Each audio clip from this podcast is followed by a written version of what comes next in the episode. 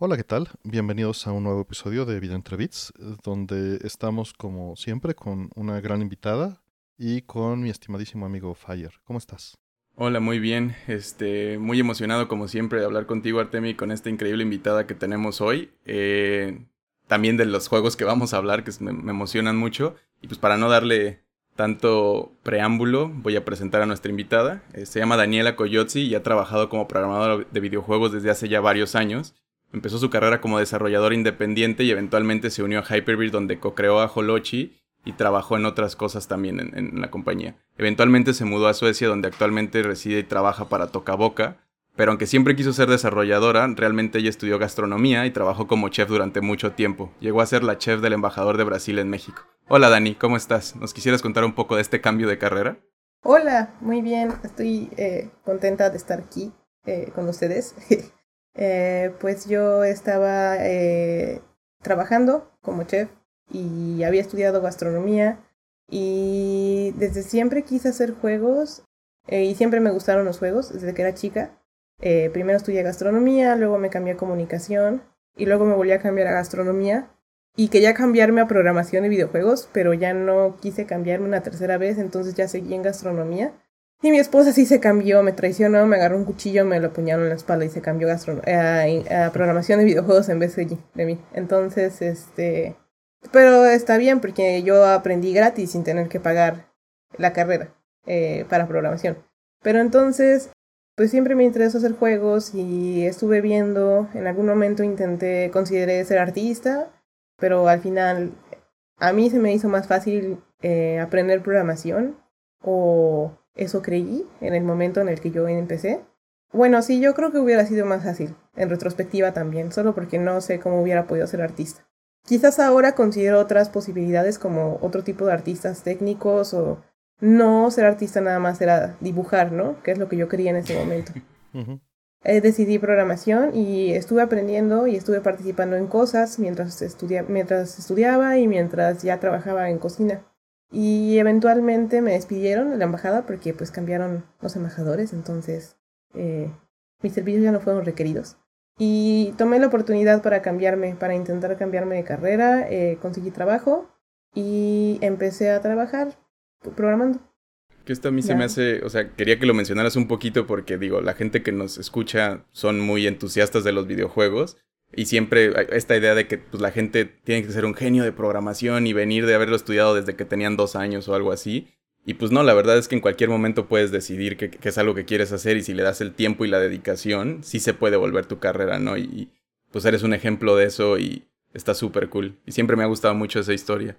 Entonces quería, quería tenerla aquí plasmada. Y también si, si les interesa escucharlo más a fondo, te invitó Mario a su, a su podcast, ¿no? Una vez donde tienen una entrevista más directa que lo cuentas con, con mucho más profundidad. Este, para quien le interese escuchar todo tu, toda tu historia. Y también más fresco, porque es uno de los primeros episodios de Detrás del, de Detrás del Pixel. Sí, es como el episodio 3 o 4, ¿no? Sí, no, yo creo que igual es, sí, como el 3. ¿Es el 2? ¿Tú crees? No bueno, sé. puede ser uno de esos. De todas maneras, les vamos a dejar la liga aquí abajo en la descripción, ¿no? Este, ahí va a estar, para que lo puedan acceder directamente. Y, como comentas, es algo que, que normalmente la gente piensa que no es así, pero es muchísimo más común de lo que uno creería a lo largo de toda la historia de programación, no solo en videojuegos, sino en general, ¿no? Como que la mayor parte de la gente que se dedica a esto e incluso a programación viene de otras áreas. Tradicionalmente eran, eran matemáticas, ¿no? O física. Por eso resalta tu caso, pero también es un gran ejemplo no solo de programación de juegos, sino de cualquier otra carrera que pues puedes dedicarte a otra cosa si, si te apasiona y te, te clavas, ¿no? En hacerlo. Sí. Nunca es tarde. Específicamente gastronomía, yo creo que, o estudiar para ser chef, ahora en retrospectiva, mientras más tiempo he pasado eh, haciendo juegos, te da muchas eh, habilidades de producción, yo creo, porque tiene que ver, o sea, yo tuve mucho, eh, planeaba eventos, ¿no? Y la mayoría de las cosas en gastronomía son en tiempo real, bueno, no en tiempo real, pero no, sí, son renderadas en tiempo real, así son. Entonces, pues se tienen que presentar en el momento y la presión puede llegar a... Eh, no la presión, más bien el manejo de tiempo tiene que ser más preciso. Entonces yo creo que eso ayuda mucho en...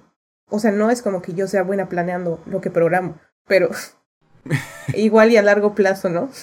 Pero tu mensaje es que todo pensamiento estructurado que viene de cualquier área este, académica te puede ayudar en, el futuro y en particular este se trasladó y es algo que siempre he tratado de, transmitir porque mucha gente cuando lleva la secundaria o la prepa o la, incluso la primaria dicen ¿para qué lleve química? ¿no? Y, realmente todos esos procesos estructurados son otras formas de pensar que a final de cuentas te sirven para resolver problemas y tener distintas herramientas en tu caja de herramientas para resolver eh, distintas eh, eh, situaciones con distintos acercamientos, ¿no? Y como comentas en este caso, pudiste trasladar esa, esa habilidad, ¿no? De un plano a otro. Y eso es súper importante. Y creo que también, eh, al menos en esto de eventos, ¿no? Y la cocina también pues tiene diferentes tipos de personas, este, tienes que lidiar con diferentes talentos que no todos saben qué significa cocinar o cómo hacer ciertas cosas. Entonces, parecido a hacer, llevar este tipo de producciones, ¿no? Donde artistas y programadores son personas que piensan las cosas de manera diferente, pero de todos modos tenemos que unirnos por una cosa común. Y creo que al punto también de desarrollo más como más metido. Igual el, cocinar, pues es seguir un algoritmo, ¿no? Seguir una receta, pero con cierta creatividad, porque a veces no tienes todo, a veces ciertas cosas se comportan un poquito diferente. Este, la altura, la parte de la química y todo eso. Entonces creo que es algo que sí se puede llevar a, a esta parte que, que, es muy estructurada la programación, pero pues también tiene mucha creatividad de cómo se hagan las cosas y hacia dónde te lleven esos resultados. Exactamente. En cuestión a programación, eh, específicamente, también lo he visto como al principio una cosa es seguir una receta para conseguir un resultado específico, ¿no? Y eso es como un algoritmo. Pero también eh, ya una vez que cocinas como profesionalmente o que te dedicas a algo así, incluso si no estás, si no conoces los términos que te enseñan en las escuelas, eh, igual de programación o de cocina, siento que en cocina tienes eh, diferentes técnicas que utilizas para crear algo. Y al final, cuando tú eres chef, tú creas algo que tú imaginas, ¿no?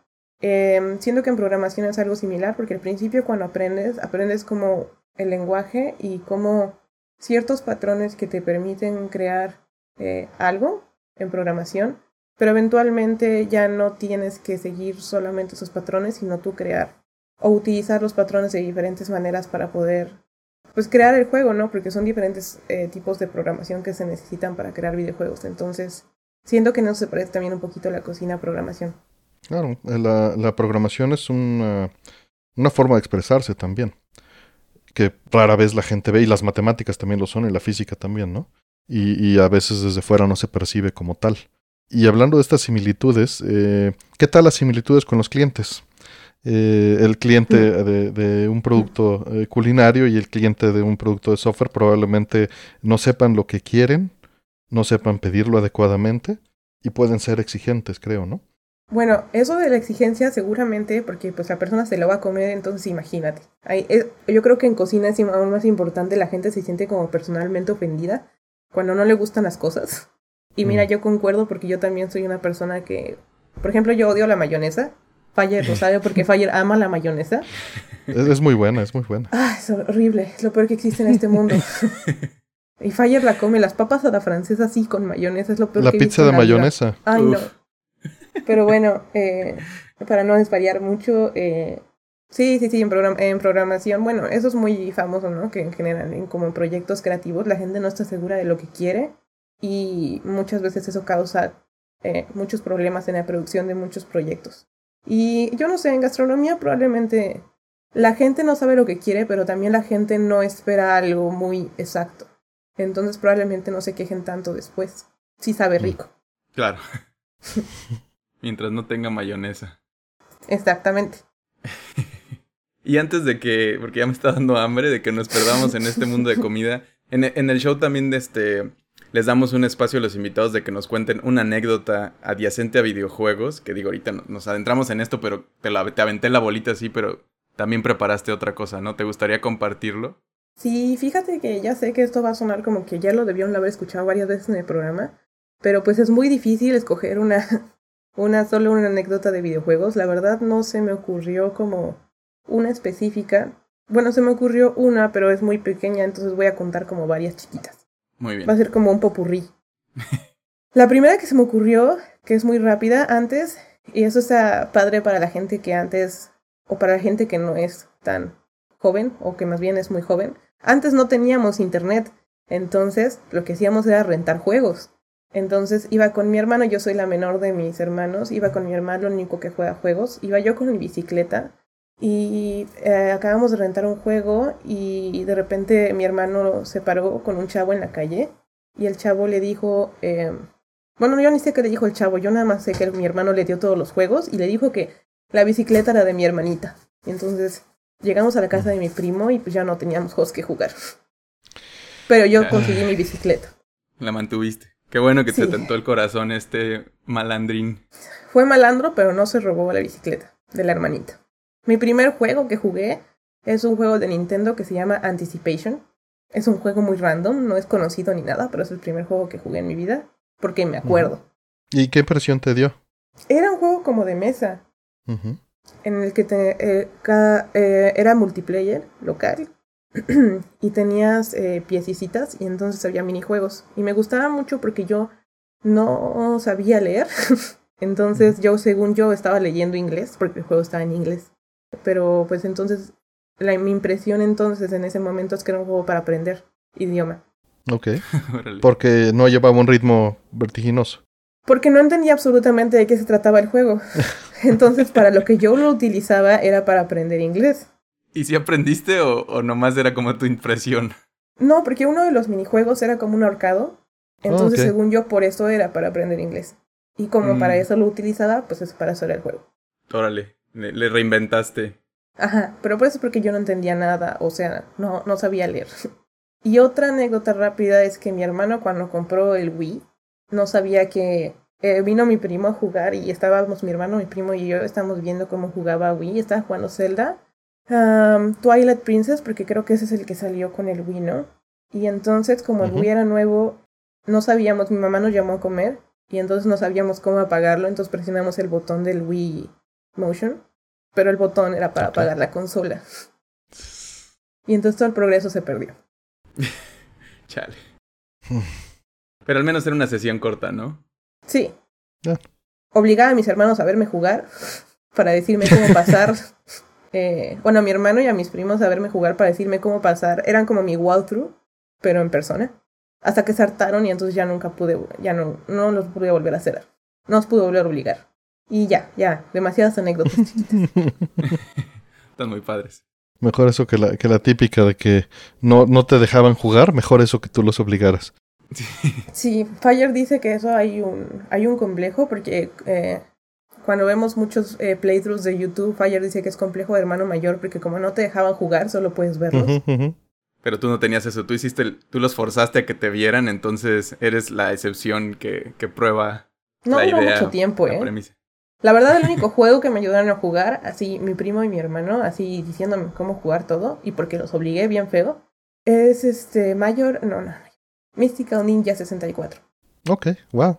Muy buen juego. Sí, como es, es una gran serie además. El 64 estaba bien padre porque era como en 3D y entonces era un mundo y Sí, este, Goemon de 64, este, Mystical Ninja, es, es, es muy querido también por la, por la comunidad, porque también, como no hubo tantos lanzamientos eh, alrededor de la franquicia en esa época, como en el Super Nintendo, este, entregó, entregó algo que a mucha gente le gustó. Sí, y, y, en el 64, te digo, era en 3D, entonces era, era muy, era, no era un platformer y podías explorar el mundo y tenía la historia y estaba bastante, eh, como que el humor que tiene ese juego es muy, muy especial, muy japonés, del japonés así como el humor muy japonés que tienen, y entonces yo no le entendía nada cuando era niña. Está tropicalizado, ¿no? Además. Entonces es todavía más curioso entender ese humor este, regionalizado con, con todo el simbolismo cultural, ¿no? Sí, me acuerdo que una nave, una nave es como un durazno gigante. es como... Les encantan los duraznos. es raro.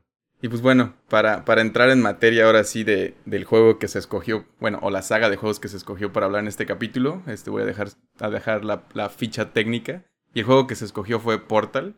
Este, vamos a hablar de la saga, entonces vamos a tomar cosas del 1 y del 2. Fue desarrollado por Valve y publicado también por Valve, aunque por ahí también vi que creo que hay una, al menos hay una parte que sí lo publicó EA también. este, fue, fue dirigido o, a, quien se le acredita mucho del game design es a Kim Swift.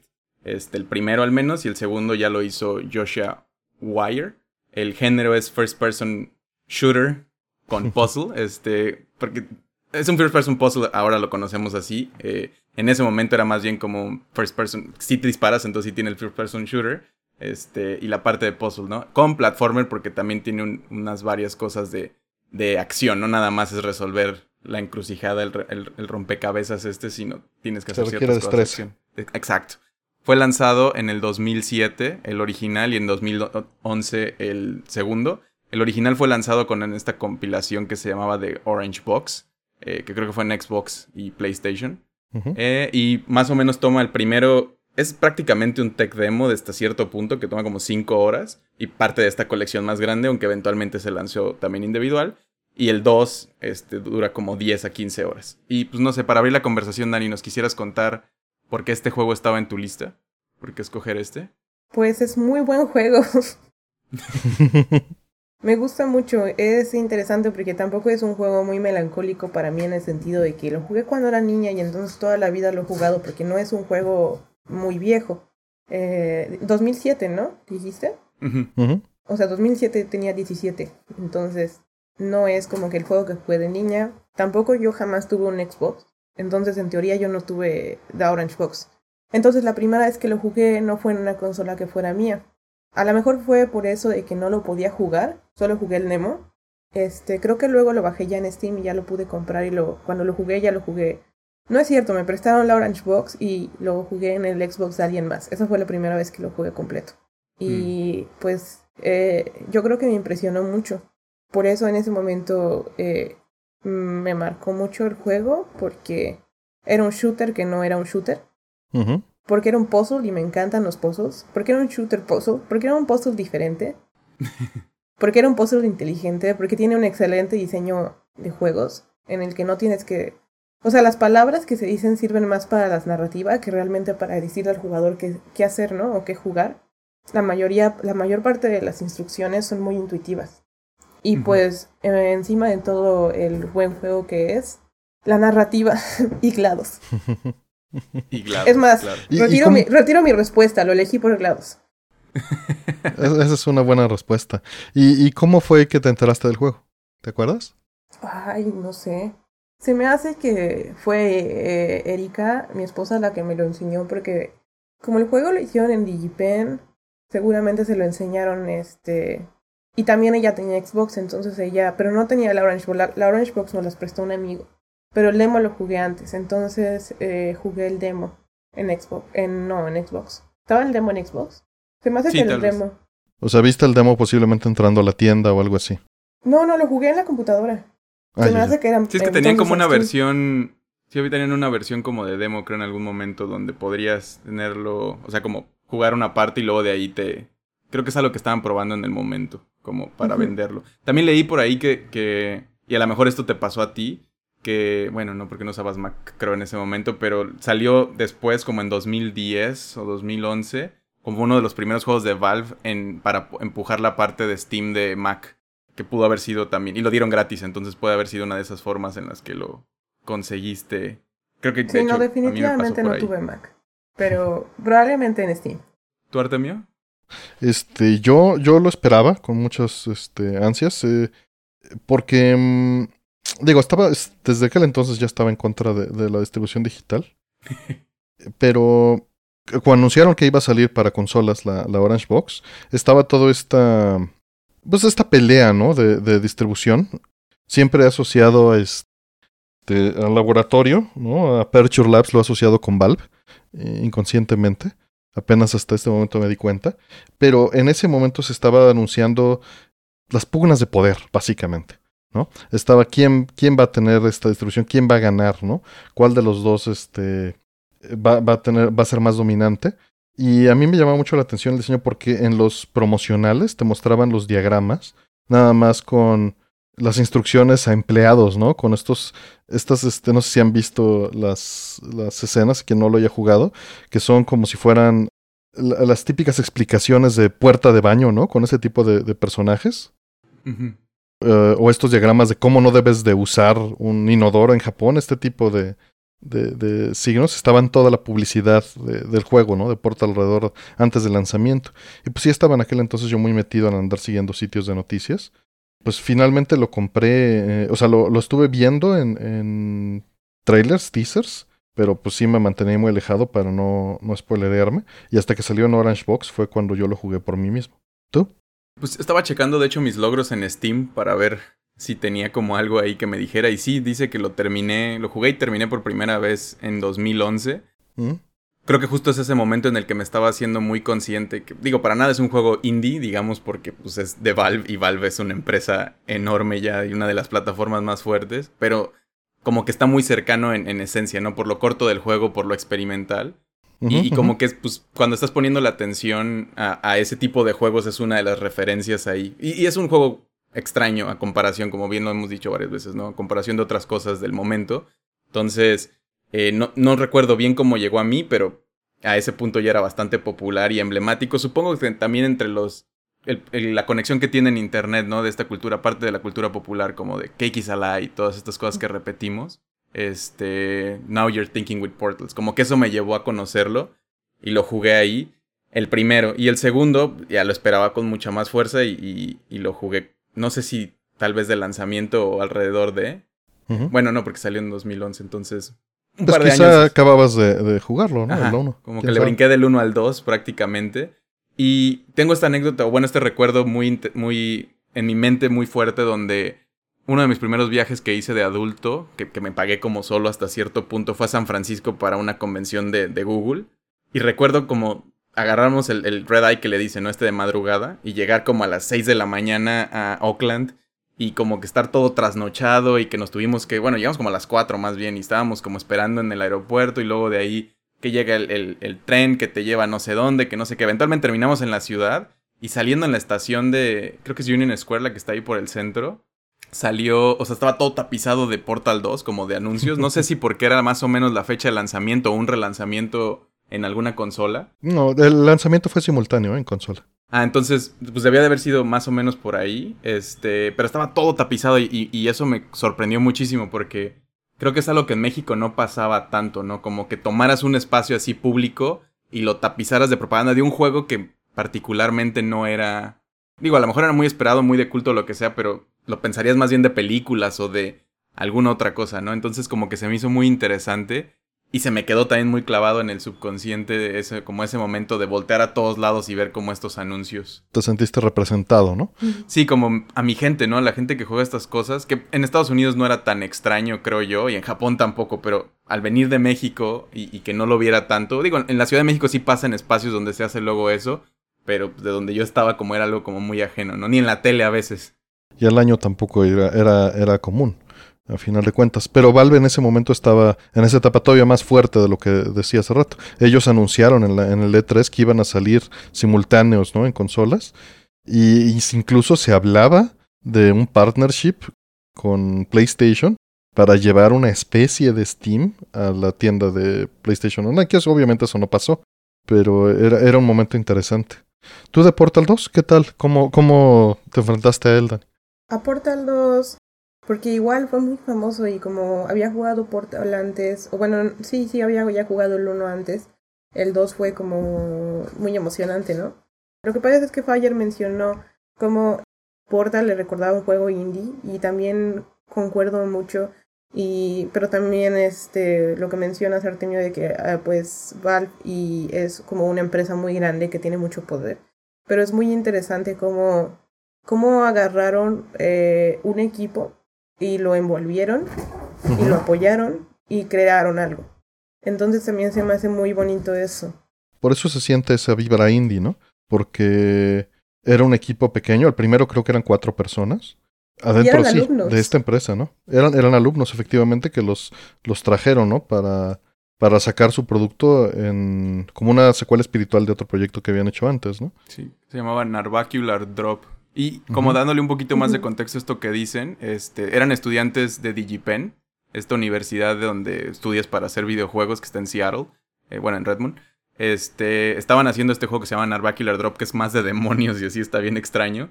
Y, creo que hay un empleado de Valve, no recuerdo exactamente quién, pero no era este, el, jefazo, sino alguien que estaba metido ahí de los, de los empleados fuertes que lo vio y dijo, ustedes tienen que venir a presentar esto este, a Valve.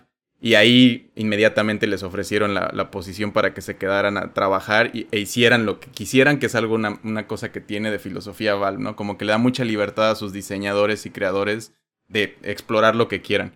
De, y de, ese lado nace Portal. Y creo que un poquito la narrativa, este, o la historia, está en el mismo universo de Half-Life. Y usaron este escritor en, común, ¿no? Que se, eh, el que escribió, que se llama Eric Wolpa que es el escritor de varias cosas de Half-Life. Se lo llevaron a que hiciera esto también para Portal. Y también porque eso les permitió un poquito reutilizar assets de la franquicia, ¿no? Y para poder conocer algo. Pero en sí el juego fue pensado puramente técnico, este, no tanto como narrativo y eventualmente fue adaptado. Sí, exactamente. Pero está padre, está chistoso que, que juntaron la historia solo para tener los mismos assets. Al final se me hace eh, padre porque Luego, eventualmente, eso hizo también Garry's que también es una cosa muy interesante. En general, Valve es, una empresa interesante porque las cosas que hacen son, son como medio experimentales a veces, ¿no? O le dan cierta libertad. No necesariamente que todo el juego sea experimental, pero siento que tienen cierta libertad, eh, como decían, de hacer cosas, pero también no, no pierden como el, el producto que están creando, ¿no? Entonces lo llevan a tener cierta calidad y pero sin perder lo que es el juego. Y yo creo que por eso, sí, mi, gato concuerda. Entonces yo creo que por eso eh, es muy interesante. Y también yo creo que para ese entonces Valve ya había eh, crecido mucho, o sea, ya estaba Steam. Y también por eso era como que había que, que probar Portal 2, ¿no? Eso fue lo que me llevó a Portal 2. y, sin duda le daban esa libertad porque ya estaban en una posición en la que podían hacerlo. ¿no? Portal 1 también eh, está en, esta, en esa posición. Ya, ya Valve ya tenía Steam relativamente posicionado y, les daba ese poder de, tener una exclusiva, ¿no? Ah, y además que fuera muy interesante que en todos los niveles, porque incluso como menciona Fire, que el juego realmente es, es un demo técnico en el sentido de las mecánicas, para ser un poquito más claros, ¿no?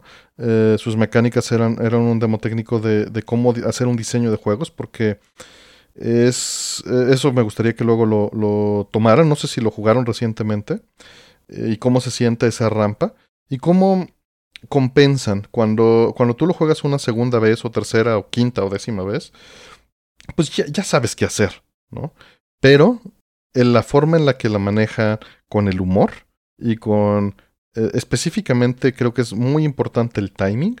Hace que esos, esos chistes funcionen muy bien en contexto dentro del gameplay.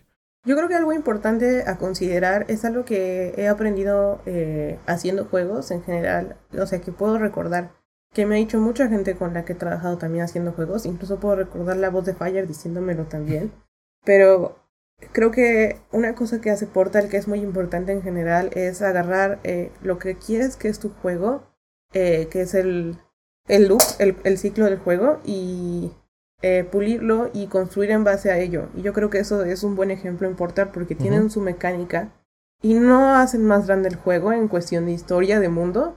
En realidad el mundo son las mismas, eh, los mismos cuartos todo el tiempo, ¿no? Incluso los assets son los mismos que Half-Life, pero hacen muy bien en tener su mecánica y construirla y trabajar en ella y construir sobre ella para hacer este, todos los pozos y el juego interesante, ¿no?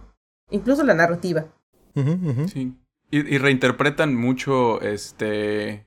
Pues esta mecánica principal, ¿no? Que, que para los que no lo han jugado, eh, tienes una pistola que puede lanzar portales que conecta uno con otro, ¿no? Y, solo hay cierta superficie donde lo puedes poner y el chiste es resolver estas habitaciones con, con habilidades de, de plataformeo.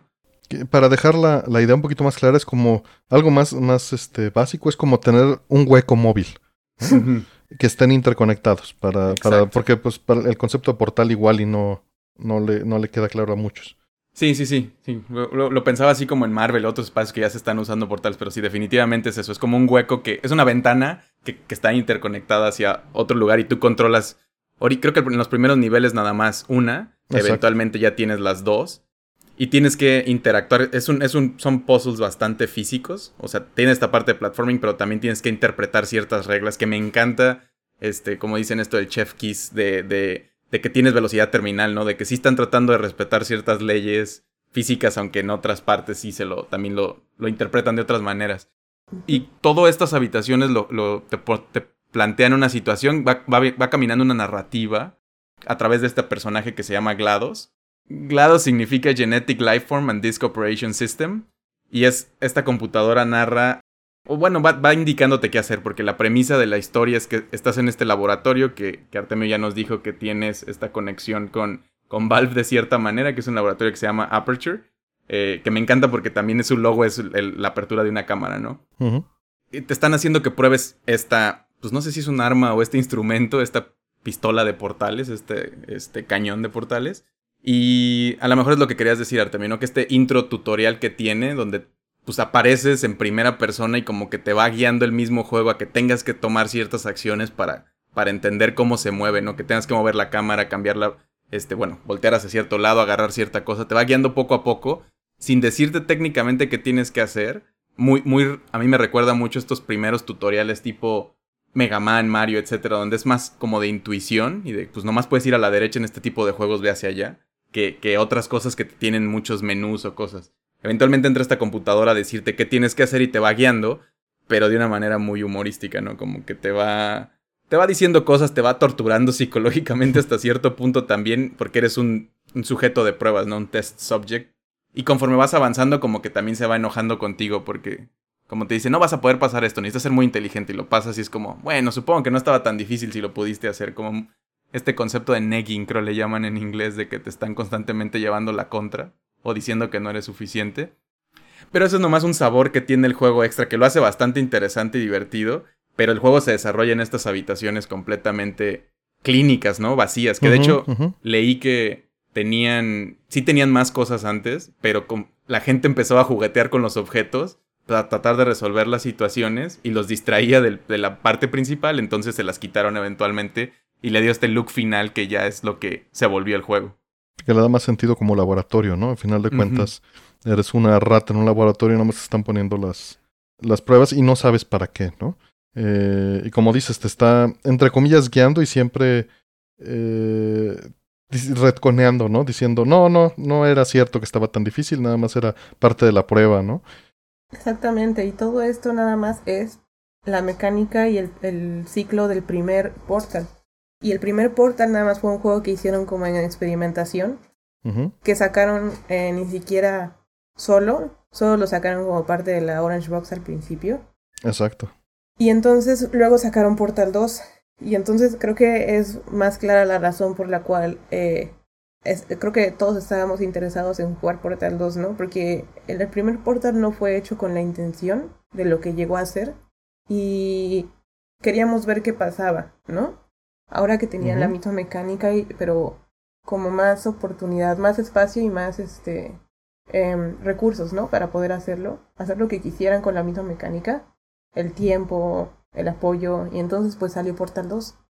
Y creo que ahí como dándole un poquito más de contexto a eso, es, es curioso porque de hecho hasta ellos tenían otro tipo de mecánicas al principio de que no iban a ser muy Portal. De hecho se pensaba que iba a ser una precuela y luego una alternativa y luego otras cosas como que hasta después se pensó que fuera una secuela. Como que sí tuvo muchos problemas y creo que, no problemas, sino conflictos de identidad hasta lo que vimos al final.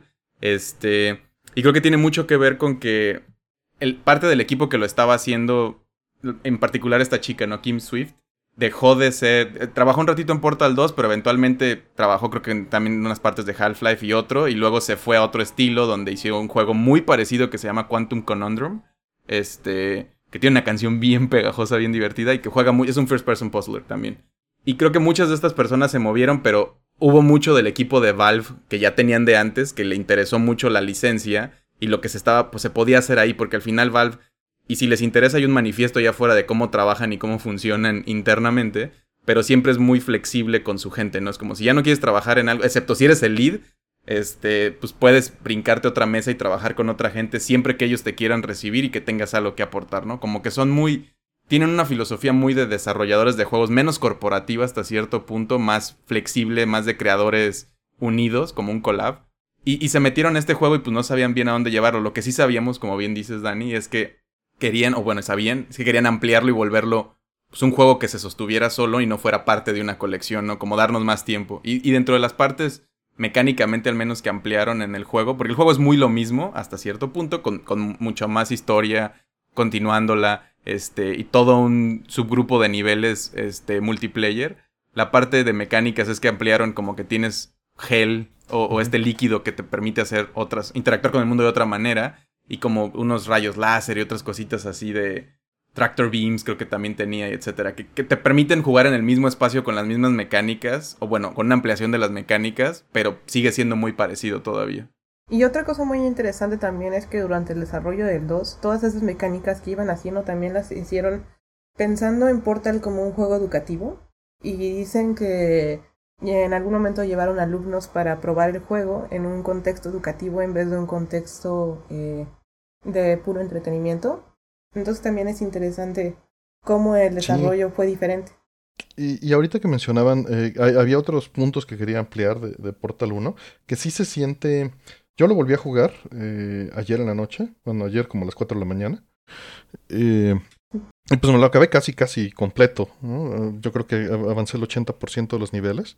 Eh, y, lo disfruté, por eso tenía esa idea de que, aunque ya medio sabías, y bueno, tenía 10 años que no lo jugaba, ¿no? O 15, o 14 años, no sé. el caso es que, de todas maneras, sentí que en el 1 se, se retraían mucho, ¿no? Porque decían, esto es complejo, le va a volar la cabeza a la gente en cuanto a las posibilidades o se complica mucho hacer un puzzle en 3D cuando, pónganse en el contexto, estamos hablando de 2007, eh, la gente en general eh, no, no, estaba tan expuesta a los, a los FPS y a los controles de un FPS como hoy en día. Entonces un puzzle en, en primera persona sí podía resultar este, pues agresivo, ¿no? no en el sentido de violencia, sino de de qué estoy haciendo, dónde estoy perdido. Me estoy preocupando por dónde voltear la cámara y me tengo que empezar a poner a ver dónde ver los portales, ¿no? Y, el juego en eso es, es extremadamente sutil o, lento tal vez inclusive, pero cauteloso, debería decir, en ir introduciendo esas cosas. Al principio no te dan ni la pistola. Al principio nada más estás jugando con los portales expuestos en el ambiente. Y lo van haciendo súper gradual y poco a poco. Y el humor creo que es esta parte de compensar eso y, lo, oculta y lo maneja increíblemente bien para que te lleve una guía. O sea, ese humor se convierte en un tutorial eh, sarcástico, irónico, este, hiriente para estarte envolviendo en, en la mecánica del juego. Pero lo importante es eso, todo está alrededor del juego. Y Portal 2, como Dani decía, era la posibilidad de explorar, bueno, ya sé jugar. ¿Qué me pueden hacer ahora con esto, no? Sí, y como dices, el Portal 1 es muy bueno en enseñándote las cosas, ¿no? Por ejemplo, yo me acuerdo de las primeras veces que jugué shooters. Yo creo que eso es normal para todas las personas la primera vez que jugaron shooters, o no sé para las nuevas generaciones, pero era de que veías hacia arriba y nada más estabas dando vueltas porque no podías apuntar con los dos sticks al mismo tiempo, ¿no? Entonces creo que incluso en eso también hace un buen trabajo, a lo mejor porque era inicialmente un juego de, o a lo mejor lo crearon en PC, pero siento que en, el, en, en cómo te vas moviendo no necesariamente te no está diseñado para que eh, batalles mucho en los movimientos al principio para un shooter que normalmente un shooter espera que entras al juego y dispares. Entonces creo que hace buen trabajo.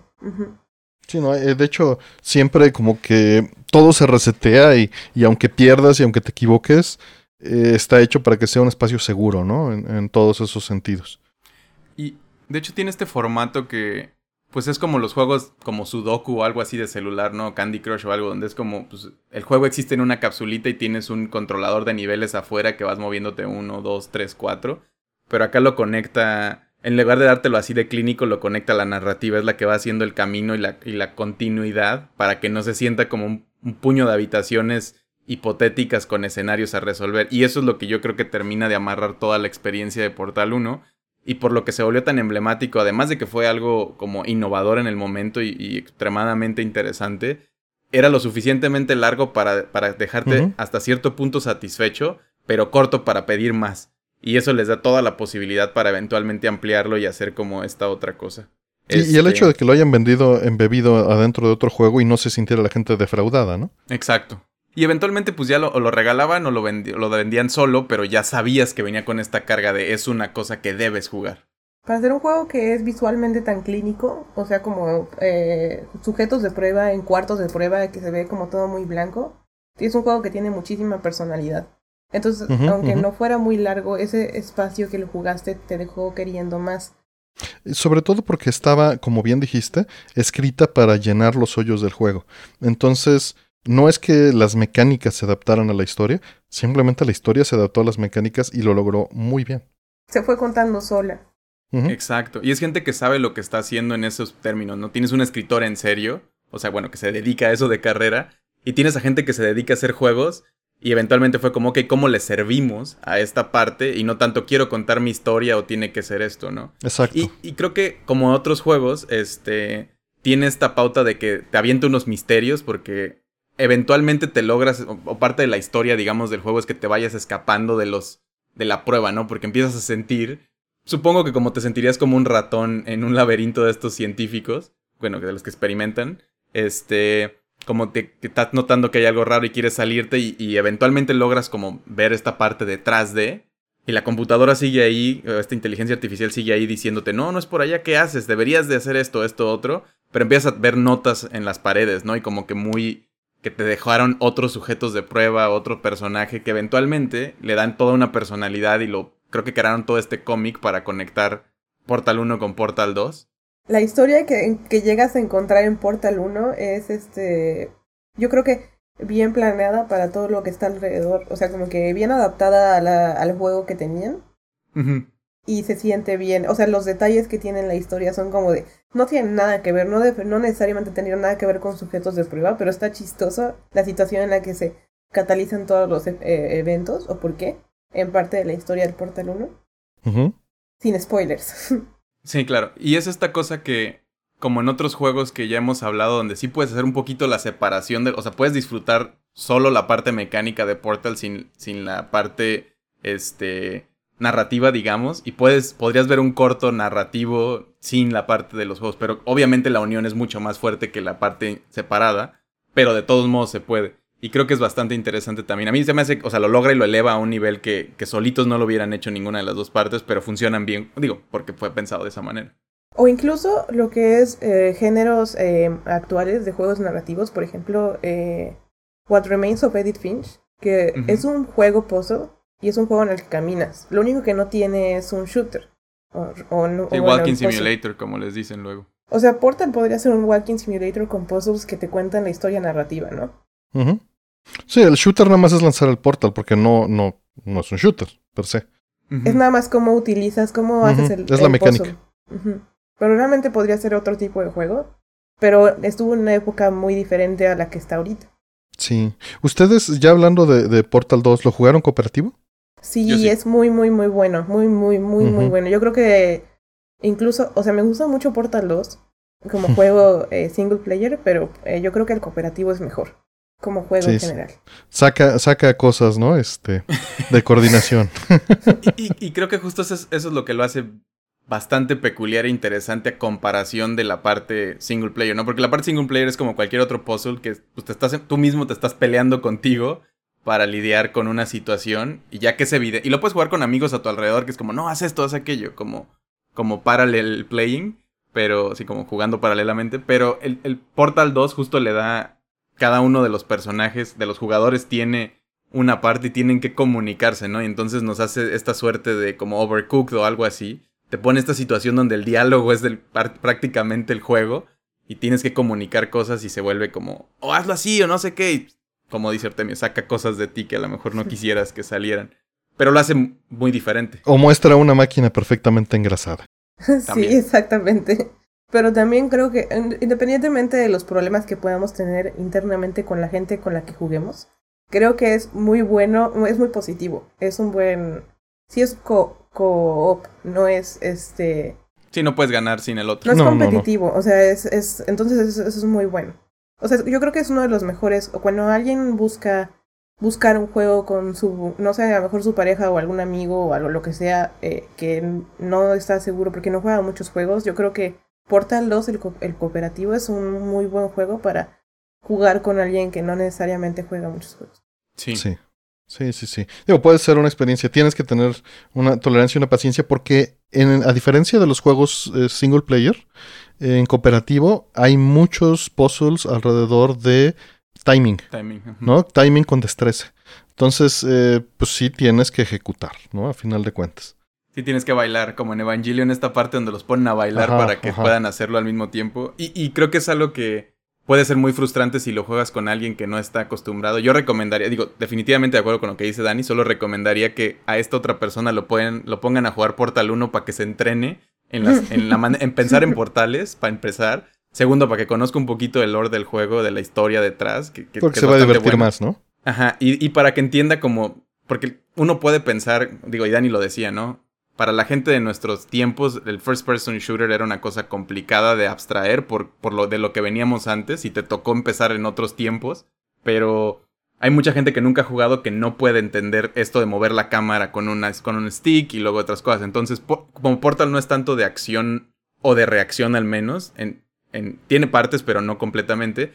es un buen, un buen, un safe zone, una zona segura para que puedas desarrollar estas habilidades de mejor manera. Ahora, sí es bien desorientante, porque al meterte un portal cambias la perspectiva y luego de repente puedes hacer loops, ¿no? Este, y sí, sí es mareador a un nivel que los first person shooters normales no, no llegan. Pero eventualmente, como que justo si puedes pasar esas pruebas y tienes todo el tiempo del mundo porque no hay presión, etcétera, que es también algo que se me hace muy bueno en el juego este, ya puedes jugar el 2 con, pues, con toda seguridad y calma. Y pueden salir estas cosas, pero, pero lo van a disfrutar más. Sí. Aparte ni siquiera hablamos hablado de todos los pozos de física en los que das vueltas y vueltas y vueltas. Eh, no, tiene un montón de, de, elementos que ahorita platicamos, pero quería antes contar una, un amigo. Digo, si no tienen con quién jugarlo, es, es completamente viable jugarlo tú solo el co-op pero sí es este. Eh, me, cuenta que él tenía que usar un control en cada mano e ir avanzando. Porque hay partes que sí tienes que ser simultáneas. Pero lo hizo, lo hizo y lo logró. Y este, y acabó el cop él solo. Qué sorprendente. en algún momento, ¿eh? Pero la verdad me dio mucha flojera, sí, es muy triste, pero, pero es mucho esfuerzo. sí, sí, demasiado. Y creo que no le sacas lo mismo. Creo que mm. vale mucho la pena esperarte a, conseguir a alguien, o sea, forzar a un amigo o algo. Tampoco es una experiencia tan... puede ser algo como pedir una pizza, una cerveza si hacen eso o algo y vamos a jugar este juego entre los dos un ratito aunque sea. Y hoy en día se puede en línea. Eso, ah, imagínense, lo que hubiera sido Portal en tiempos de juegos de celular. No sé si... Bueno, sí se puede. No, es que ya hay muchas cosas en celular. Eh, o sea, Fortnite. Sí, y Call of Duty y todo esto. Justo estaba pensando, no sé si se reinterpretaría bien, pero sí, definitivamente se puede. Sí. Sí, se podría, pero como es este la de Valve, pues eso no va a pasar a menos de que truenen, ¿no? O a menos de que Steam haga su versión celular. Claro. No empieces a traer esas fuerzas.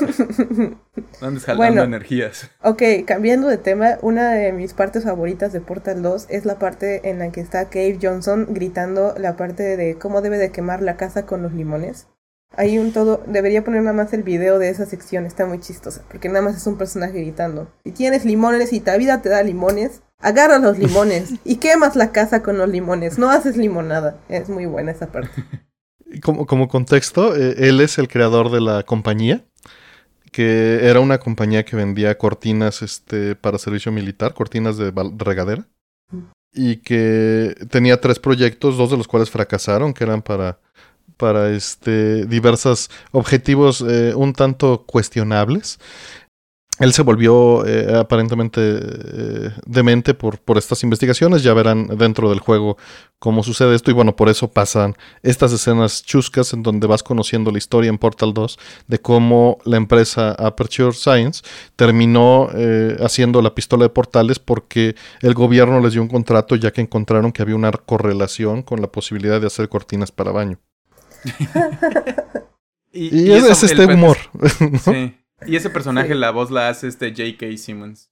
que, en Portal 2 también se fueron mucho por esta parte espectacular, ¿no? De, de contratar actores de voz este, famosos, ¿no? Tenían presupuesto y, escritores de... Sí. Sí. Y el, también el escritor el coescritor de Portal 2 creo que también es este alguien que venía de cine y de Hollywood. Por, justo por eso, como que sí quisieron explotarlo mucho, mucho más teatral. Y, y bueno, a ver, una pregunta. ¿Torretas o glados? Mm, ¿Para qué? ¿Qué prefieres? ¿Para qué? Como encontrarte en, para pelear, digamos. No, no, no, no. ¿Qué te cae mejor? Ah. Ah, glados, definitivamente. Ok. O sea, las torretas son muy adorables. Las torretas venden peluches. Sí, son adorables. No, el Companion Cube le gana absolutamente a todos. y, justo quería hablar un poquito del Companion Cube. Este, en Portal, en todos estos juegos siempre puzzles de 3D, tienes que agarrar cajas y ponerlas en lugares, ¿no? Eh, es una mecánica que se ha usado siempre desde, desde los 2D. Las cajas son el asset de los juegos. Y tienen, en, este juego en particular le, es, es, una caja, pero tiene un corazoncito y le llaman Companion Cube.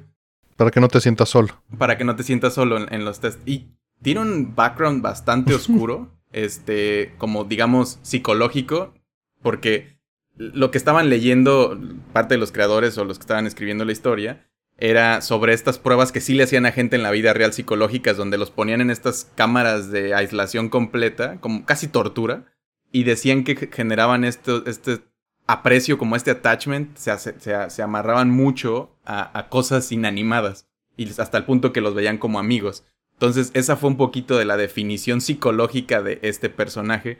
Que no tiene nada que ver con la pandemia, ¿verdad? y de este, querer mucho nuestras cosas. Claro. Y, y, pero en el juego, digo, no, no es, es, la premisa que le da como un poquito de backstory, digamos, de historia detrás a esto. Pero en sí nacen más bien de. Hay una parte en, en el juego donde te tienes que cargar con un cubo de estos y lo tienes que seguir llevando y al parecer a la gente se le olvidaba.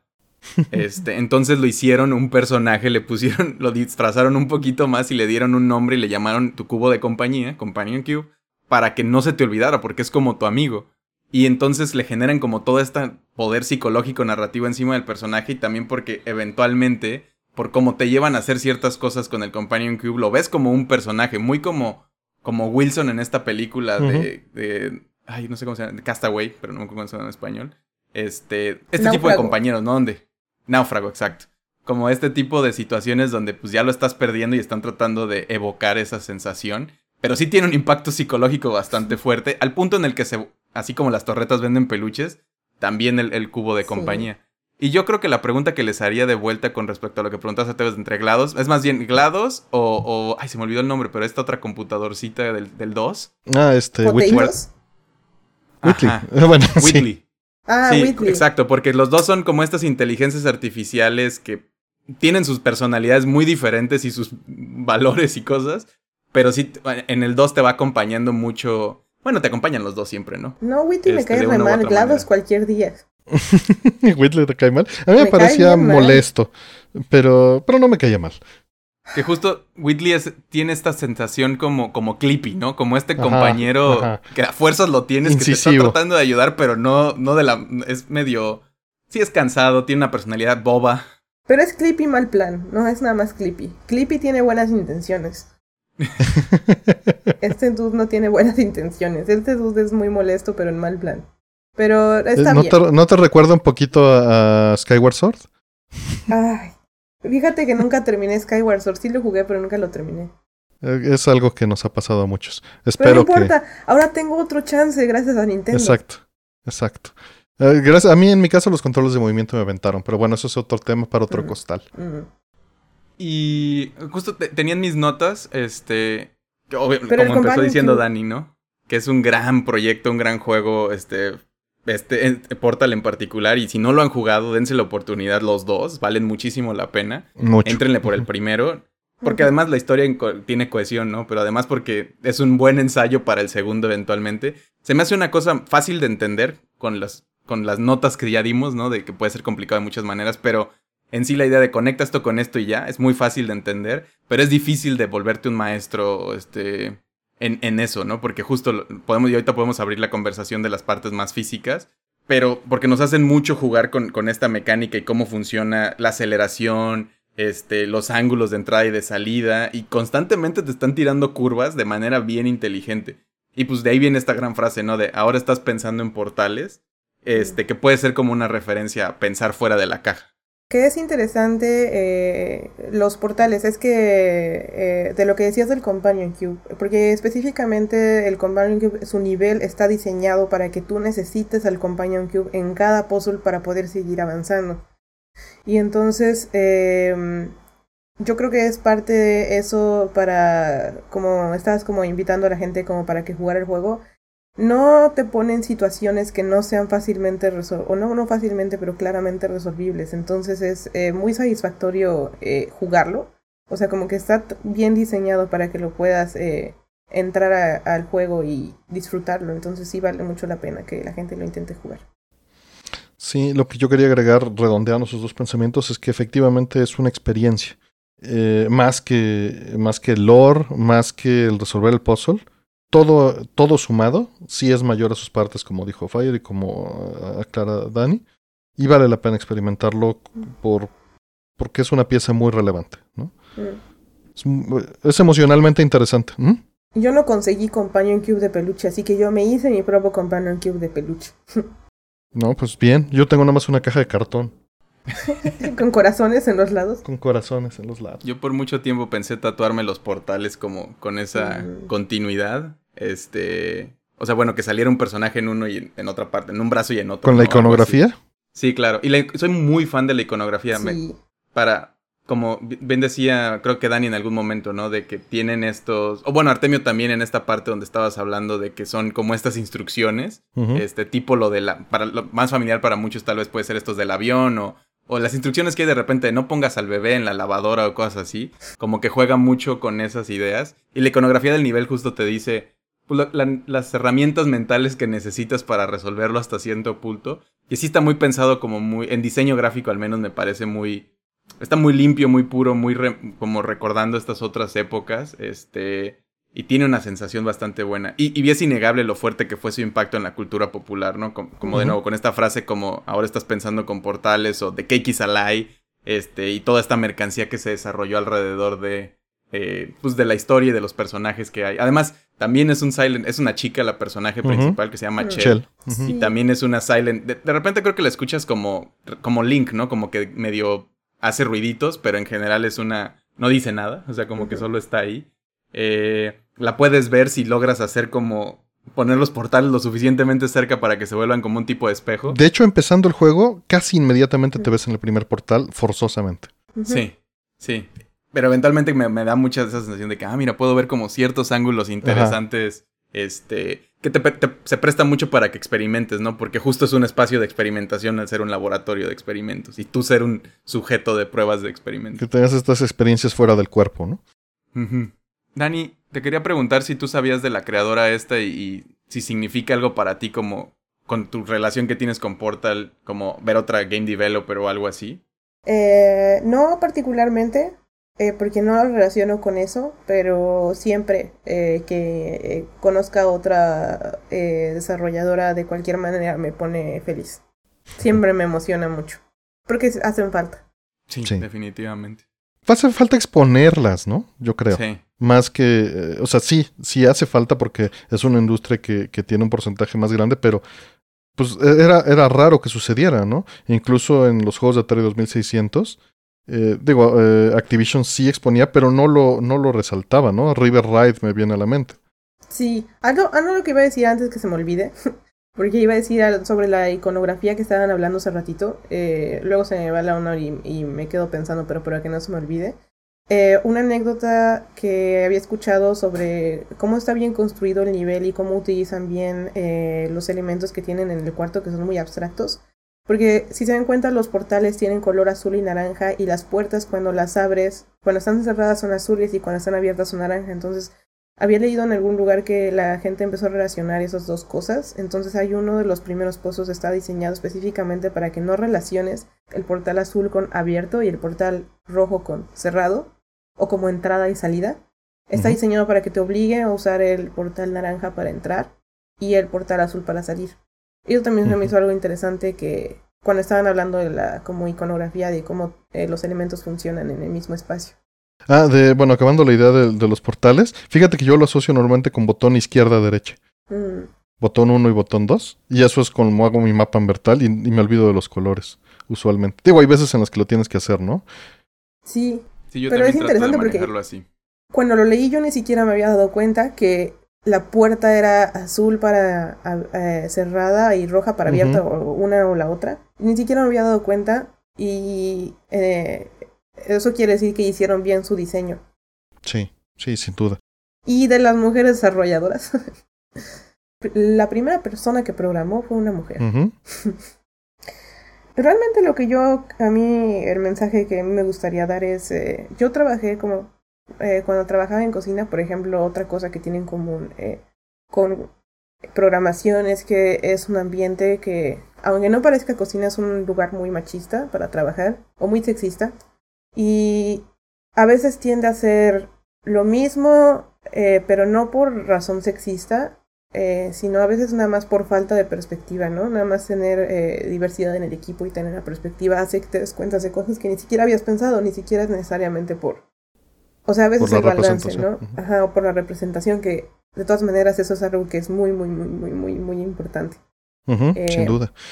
Pero, pero culturalmente hemos aprendido cosas distintas que forman un todo entre una persona, ¿no? Y eso contribuye en un equipo sin duda alguna. Exactamente. No nada más contribuye, y no nada más eh, mujeres, ah, o sea, diversidad en general, ¿no? De acuerdo. Sí, es algo que nos hace falta aprender como, como sociedad.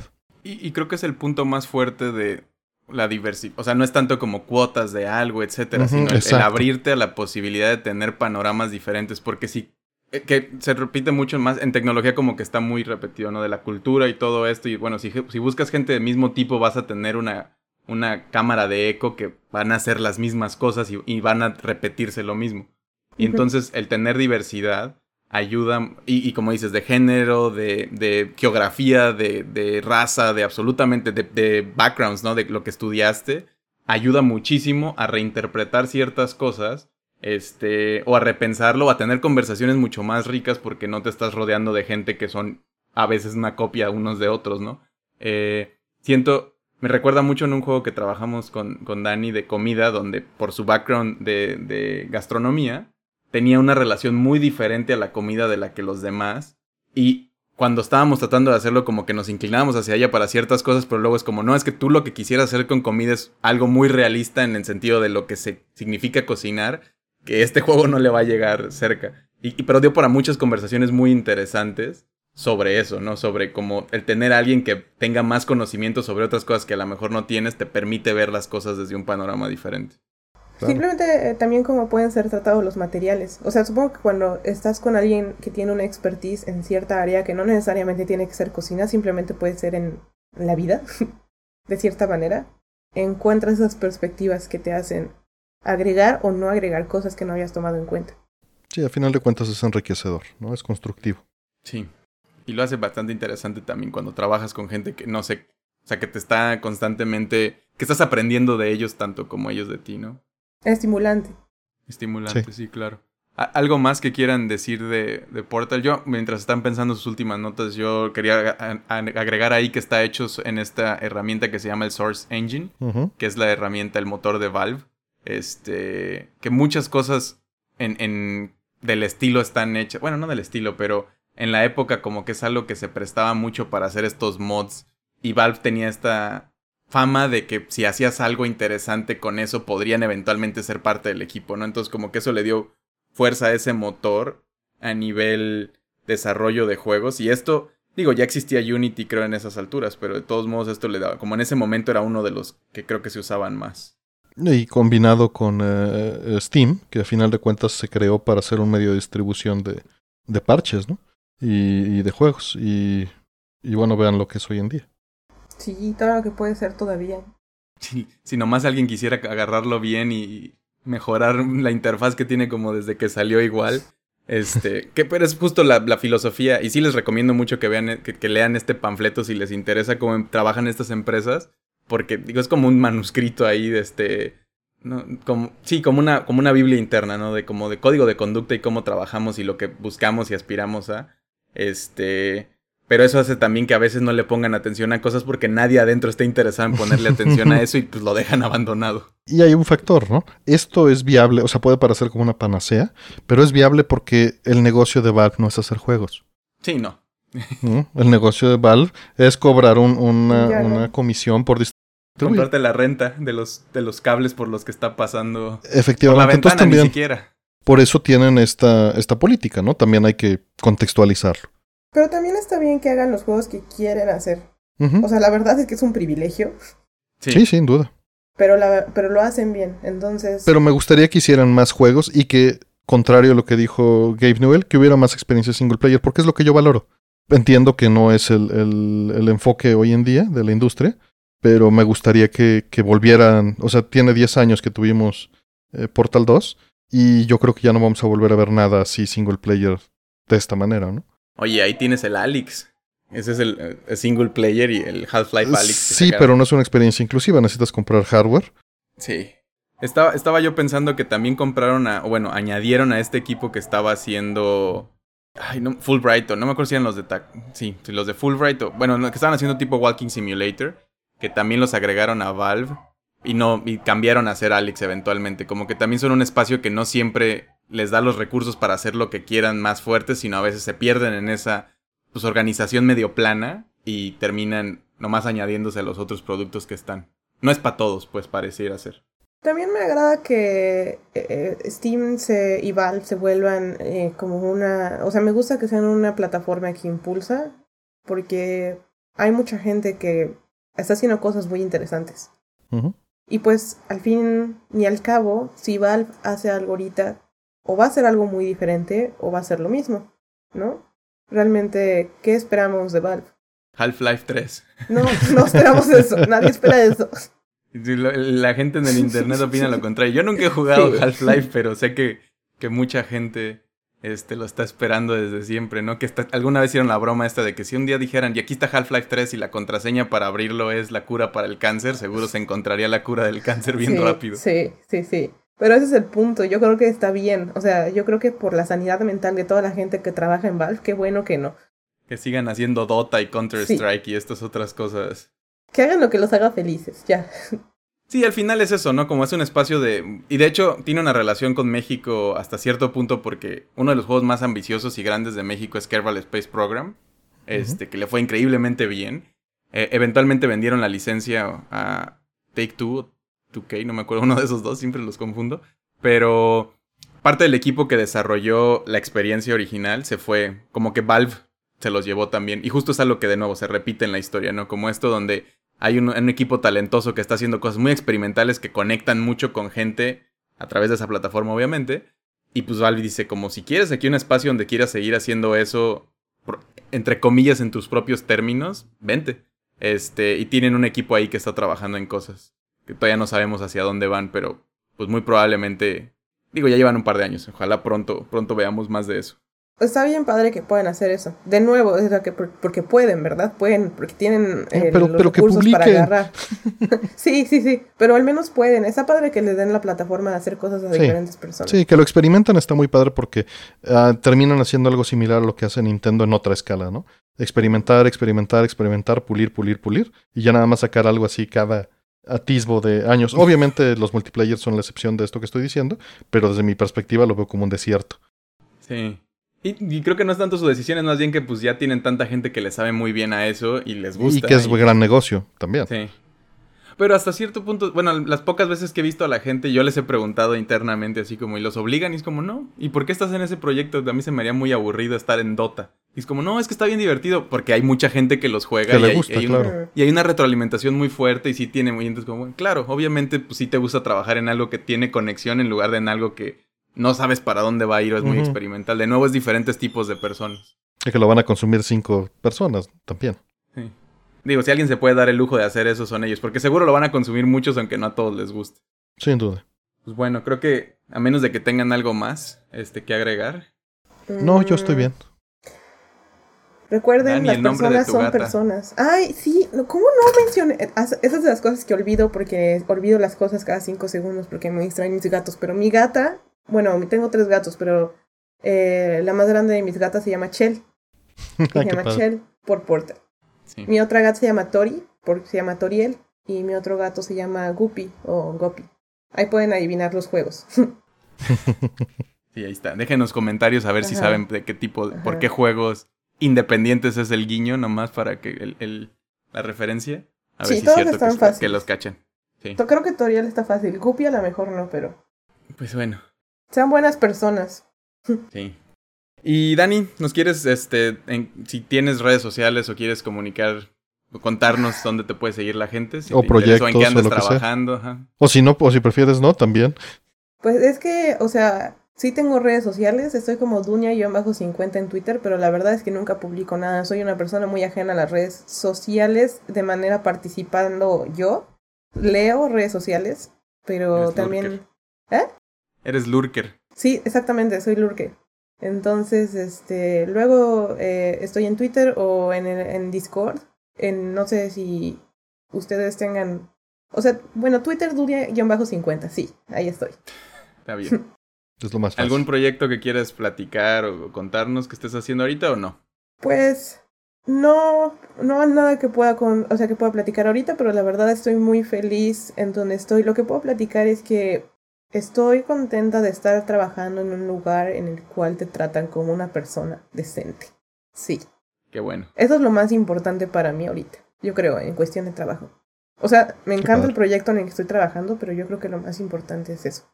Qué cool, me da mucho gusto escucharlo. Sí, sí, es algo que entre, cuando eres joven como que medio te vale, ¿no? Es como, nomás quiero trabajar y que me paguen y no sé qué, y eventualmente vas creciendo y dices como, no importa el valoro más mi sanidad. Sí. sí. O sea, es que no, sé, no es que valores más tu sanidad, sino que no necesitas sacrificar tu sanidad. Ni siquiera deberías tener la cuestión de valorarla, porque no deberías de tener que sacrificarla en un primer lugar, ¿no? Pero pues sí, cuando antes era así como de crunch, no importa, yo hago este juego. Sí, es una necesidad de definición y, y por el otro lado la competencia, ¿no? Posiblemente. Probablemente. Percibida.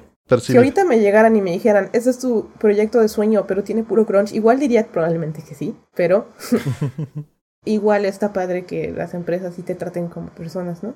Sí, a final de cuentas es como, como regatear, ¿no? Se pone un, un límite general entre toda la gente, que es muy difícil de determinar porque somos piezas eh, inconexas, ¿no? Eh, pero si todos tuviéramos esa eh, empatía comunal, digámosle de alguna manera, entenderíamos que al aceptar eso solo estamos dañándonos a todos. ¿no? Exactamente. Y de hecho sí, eh, referenciando no nada más a empresas, ¿no? sino también gente y compañeros con los que terminas trabajando. Tomar en cuenta que todas las personas se equivocan, que todas las personas tienen buenas intenciones para el proyecto en el que están trabajando, es algo muy importante, ¿no? Es algo que antes nos costaba, o sea, justo también cuando trabajaba en Hyper-V es algo que constantemente tenía que recordarme, especialmente cuando tenía que discutir con Fire, porque Fire y yo discutíamos mucho, pero en un buen sentido, este, por el juego, los ¿no? Dos, los dos somos muy testarudos. Sí, entonces los dos éramos como de, yo lo que estoy diciendo es bueno y entonces Fire también lo que yo estoy diciendo es bueno, pero lo que hay que recordar es que los dos queremos lo mejor para el juego, ¿no? Claro. Y, y justo de ese conflicto pueden hacer cosas muy importantes. El asunto es siempre, siempre mantener los niveles separados, ¿no? Sí, o sea, bueno, tomar en cuenta que estás discutiendo algo sobre el juego, ¿no? Sí, no es personal, pues. Es el juego. Y es algo que, que repetíamos mucho en Hyperbeard. Me acuerdo también con, con Eri que, que de repente teníamos discusiones y es como, podemos ponernos acaloradamente a discutir algo, pero es, es en beneficio del proyecto y ya, y no, no refleja nada como persona, ¿no? ¿no? No nos estamos enojando con nosotros personas ni nada así, sino es, somos igual, somos personas muy apasionadas de lo que hacemos y vamos a terminar chocando a veces y, Digo, no es la mejor manera, pero también depende mucho de las relaciones. Digo, entonces estamos adelantando tal vez en ese tema demasiado, pero hay que pensar que lo que estás defendiendo es una idea, no que la idea seas tú. Y eso es, eso es algo que, que pasa también con las series, con las películas. Cuando se lo recomiendas a alguien y te dicen que no, no te están rechazando a ti. Pero es algo que, que hay que entender de los dos lados y siempre considerar, ¿no? O sea, la idea no te representa. No te están rechazando a ti, están rechazando tu mal gusto. Puede ser, ¿no? O están opinando desde una ignorancia o desde una falta de conocimiento o desde una experiencia completamente distinta donde para ellos no significa lo mismo que para ti. Falta de perspectiva también. y, y, quizás sea una falta irreconciliable, ¿no? Pero todo nace de una buena intención de querer compartir algo contigo porque creen que es mejor. Sí, y, creo que al final es, a veces uno, yo he cambiado de esto es malo a, excepto cuando algo sí es malo y lo puedo como argumentar con las razones por las cuales creo que sea malo a no es para mí. Y es como, suena bien, sé que te gusta mucho, pero esto no es para mí o no ahorita en este momento, etcétera, ¿no? Como encontrar esa manera de, de que no se sienta. Y también aprender que cuando alguien te dice, está, no sé qué esto, pues no tomártelo personal. Sí. A veces es difícil, no todos somos personas y todos tenemos cosas, pero... Pero lo puedes, lo puedes reconciliar, aunque sea post facto, ¿no? Yo creo que nada más el mensaje es no sean personas tóxicas. Ya, eso es todo lo que quiero decir. Para eso vine este podcast, no vine para hablar de Portal en realidad. a dejar el buen mensaje de la toxicidad. Y, yo, lo, yo lo diría también es eh, asumir el, que la, gente viene por buen intento. Yo hago eso siempre, ¿no? Como que esta gente no viene a, criticarme, a juzgarme, a pelearse conmigo. está diciendo lo que opina y lo que siente sin, sin que eso, a veces sin consideración a lo que sea, puede ser y por eso me siento lastimado. Y, pero pudo tener un mal día, ¿no? Sí, muchas cosas, ¿no? Y entonces como no tomar nada como un ataque personal hasta que no sea evidente que es un ataque personal. y pues ah, también si es alguien que es muy, tampoco puedes aceptar completamente a alguien que es que así soy y te va a tratar mal siempre y es como, pues bueno, gracias, no gracias y te vas. Es muy sano también, como dices, cerrar esos, esos espacios o esos lugares donde no te tratan como quieres ser tratado, ¿no? O como debería ser tratado tal vez. Sí, pero por eso es más sencillo hablar de Portal, ¿no? Ah, sin duda. Siempre es más fácil eh, hablar de otras cosas. Pones un portal, pones el otro portal. Ah, hablando de eso y siendo meta al respecto, ¿cuáles son tus redes, Fire? Yo estoy como arroba FireDev en Twitter e Instagram, donde me pueden ir a pelear cosas, y a veces los ignoro y a veces sí me engancho. ¿Tú, Artemio? Yo estoy como Artemio. Y este. Y bueno, pues esperamos sus comentarios. Les agradecemos mucho que nos hayan escuchado. Y nos estamos viendo pronto. Hasta luego. Bye.